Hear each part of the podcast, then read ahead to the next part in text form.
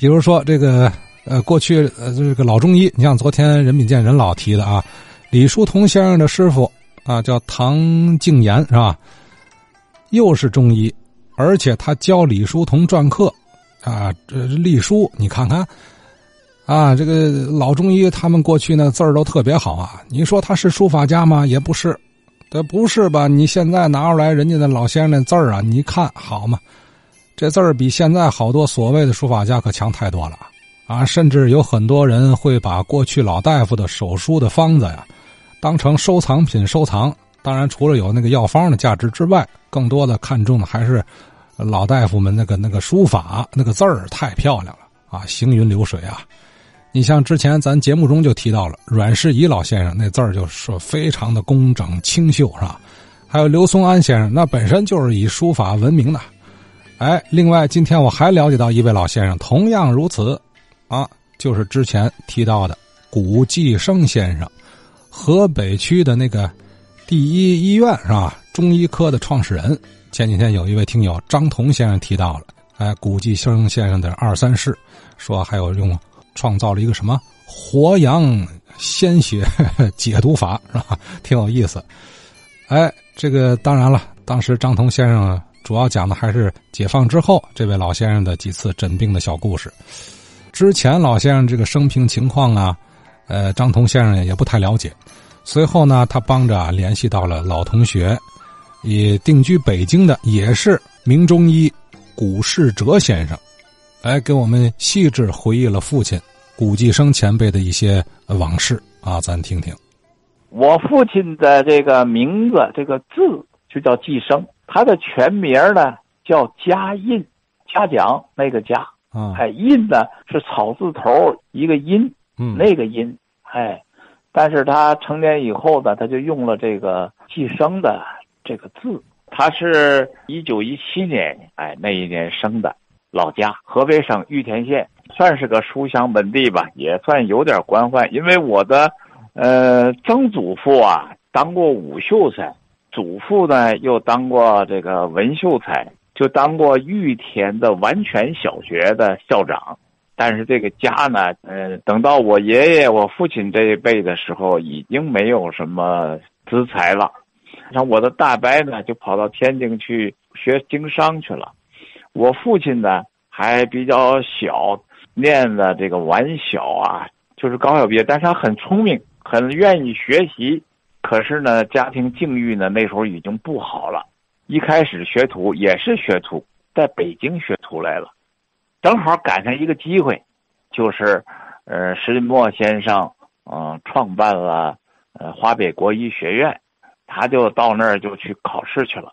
他考上了，第二期，一开始就是由我爷爷啊给他资助，后来就是我大爷就在天津顾一街那儿。吉福号在那儿学买卖，后来就几个人也做点买卖，赚了一点钱，就资助我父亲。他那时候学习，平常时候呢，他们这些学生呢都住在老百姓的家里，就是借住在民居里，旁边呢就有认识的了。那么其中就有一个老板，这个掌柜的，病得很重，重了以后请过几波的这个医生，看了以后呢，越看越重。结果这个就已经要准备好棺材啦，后来就有人说了，叫这帮子念书的学生们看看吧。我父亲一看呐，这个过去我们这些老大夫们呢，就有一条，他比较老成持重，哎，所以就对于这些个这些个买卖人，对这些个掌柜的，就知道他们有钱，又有三四个小老婆，这一定恐怕是肾虚了吧？还用的一些补药。我父亲一看。啊，当时还是跟徐石先生学了点真东西。我父亲说：“这个，这个是大师有垒状啊，垒就是瘦弱的这个那个垒啊，就是我试试吧。”当时还是胆子比较大啊，就用了我们很著名的一个汤剂，啊，叫大承气汤。可能大家当时还有一些发烧啊，所以还放了一些石膏。这个药剂量也比较大。如果说我开这副药下去，你们先给他喝一半有动静，那么再把下一半再喝上。这个回到家一来啊，我父亲也也害怕了，这玩意儿给人治死怎么办？药这么厉害啊！结果就半夜没睡着觉的情况下，哎，敲门的来了。这一敲门，坏了，这一定是有坏有坏事儿。结果恰恰相反，一进来人就马上就给我父亲磕头了。哎呀，说哎呀，先生先生有救了，睁开眼了，因为方向对了，我们中药这个孝柔服骨，这时候就看出来了。这个承气汤这玩意儿效果好起来，那是非常的非常的好了，就荡涤腐蚀啊，把那肚子里边的呃这些个积粪呐，这些个热结呀，都给它去掉了。那很快这个就掌柜的这就慢慢的好起来了。大概他家里也开着澡堂子，就说你们这帮学生到我这儿来洗澡，不要花钱了。这也一段很有意思的故事。这就是到一九三六年了，我父亲就在那儿算毕业了。嗯，当时是怎么个境遇，我不知道。他就当了这个玉田县的县医院的院长，哈。随着解放战争的开始呢，大概在四七年左右吧，呃，就我父亲就到天津了，投奔了我的这个大伯这边，还有我爷爷也在这边，也有病，所以他也过来了。我们家，包括我，啊，包括还有我的弟弟，我的母亲。奔到了天津卫，我们最早是借的房子在城里，我母亲讲过，那叫鸭子王胡同，在那儿待了没有多久，我们就搬到了河北区周尾路，那是我们家的这个可以说是一个第二故乡一样啊，就在这个地方发展起来。周尾路七号院前边有一个达人堂。我们家就紧挨着那个地方不远，开自己诊所还真的就是解放以后，他的诊所的名字呢，就叫做古继生诊所，就在周尾路五号院他一开始啊也不行，好起来呢，主要是有天津耐火器材厂，我父亲因为给耐火器材厂的老板和这些个人看病看的非常好。结果呢，他们就聘我父亲为耐火器材厂的厂医。嗯，当然并不是到他们那个厂子去，而是就是在家里给他们的职工看病。哎，那个时候的天津卫吧，好多中医，有些个就是经过战乱呐改行啊，由政府人员那些律师啊，就都改成律，他们并没有真正的很系统的学过。我父亲他们是属于。受过专业训练、系统学过中医的这样的一代人，呃，所以我父亲的这个医疗技术呢又比较好，呃，一开始啊就都是夹着包骑着自行车上这个什么低头啊、摇洼呀这些地方去看病，啊，上午呢早上就在家里看，到了下午呢就出诊，也中西结合差不多，啊，他也用了一些西药。特别是他这个人医德非常的好啊，关照老百姓，有钱也看啊，没钱也看。大概在一九五五年、一九五六年的时候，那是他的诊所经营最好的状态，最好的时候。一九五六年，咱们天津市啊，这个全行业公私合营，这个时候河北区啊，这个卫生局就动员我父亲到我们这个医院来看病吧。组建中医科，我父亲那个时候也担心呐，我我现在这养这么一大家子，哎，我母亲也没有工作，全靠我父亲一个人，收入要是够不上，我也没办法。没关系，没关系，国家一定会关照的啊！的的确确，我父亲那个时候到达了第一医院，组建了这个第一医院中医科，他就把这些个呃，周我们河北区的。几个老大夫，他都给吸收进医院来啊，最多的时候达到了三十多个人。有一个我们天津市很出名的搞风湿治疗非常好的王兆明，呃，像这个呃杨浩官杨老啊，杨老这个也是我父亲的同学了，也是人非常好的，技术呢也很好，是个山东人。包括一些我能知道的啊，有一个叫马林峰，啊，李公度、曹公寿，记得还有一个叫做王小万，啊，都和我父亲关系非常好。正看见这王小万的一个照片他和他的父亲叫王子万。对，王子万、王小万啊，还有个王少万嘛，大概他们家祖传也是啊，这一家也是世袭呀。这些人呢都很推崇我父亲，因为我父亲除了技术比较好，理论上比较好，再加上呢，他这个人品非常好，没有那么多的商人的那些个气息。我父亲就是说，看病第一，有钱没钱不要紧，啊，先给人看好病。而且呢，他这人不计名利，这是我父亲一个非常大的优点。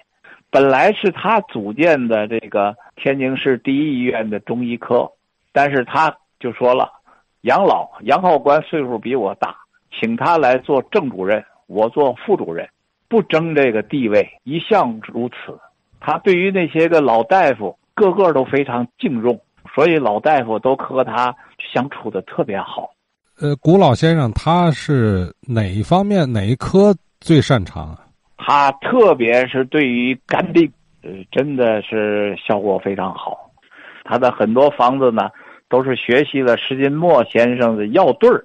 那石金墨先生呢，他用药都是一对儿一对儿的啊，一块儿用。比如用赤芍，一定和白芍一块儿用；用了柴胡，一定和黄芩一块儿用。所以。